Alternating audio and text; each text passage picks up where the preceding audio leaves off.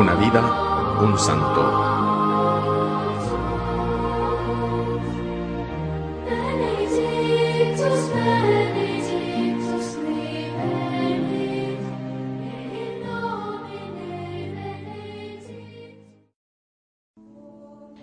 Hoy celebramos a Santiago Apóstol, hijo de Zebedeo. Él y su hermano Juan fueron llamados por Jesús cuando reparaban las redes en el lago Genezaret. Recibieron el nombre de Boanerges, que significa hijo del trueno.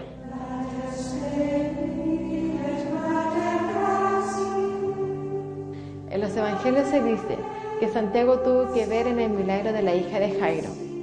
Fue testigo de la transfiguración y fue invitado junto a Juan y Pedro a rezar en el Monte de los Olivos.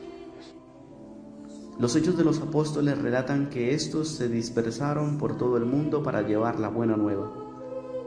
Según una antigua tradición, Santiago el Mayor fue a España, primero a Galicia, donde estableció una comunidad cristiana, y luego a la ciudad romana de César Augusto, hoy conocida como Zaragoza.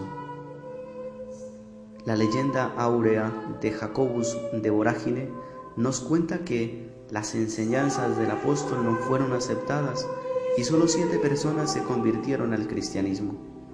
Estos serán conocidos como los siete convertidos de Zaragoza.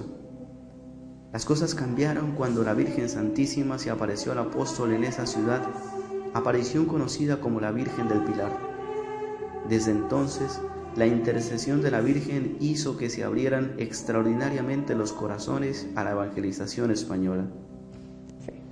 ¿Por qué no aprovechamos la lección del caso de Santiago Apóstol? Acudamos a María y pidámosle que interceda por nosotros ante Dios.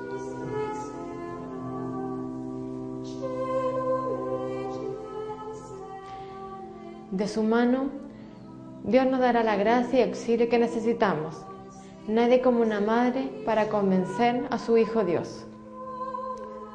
En los Hechos de los Apóstoles descubrimos que fue el primer apóstol martirizado. Murió asesinado por el rey Herodes Agripa I el 25 de marzo del año 41. Según una leyenda, su acusador se arrepintió antes que mataran a Santiago, por lo que también fue decapitado. Santiago es conocido como el mayor distinguiéndolo del otro apóstol, Santiago el menor.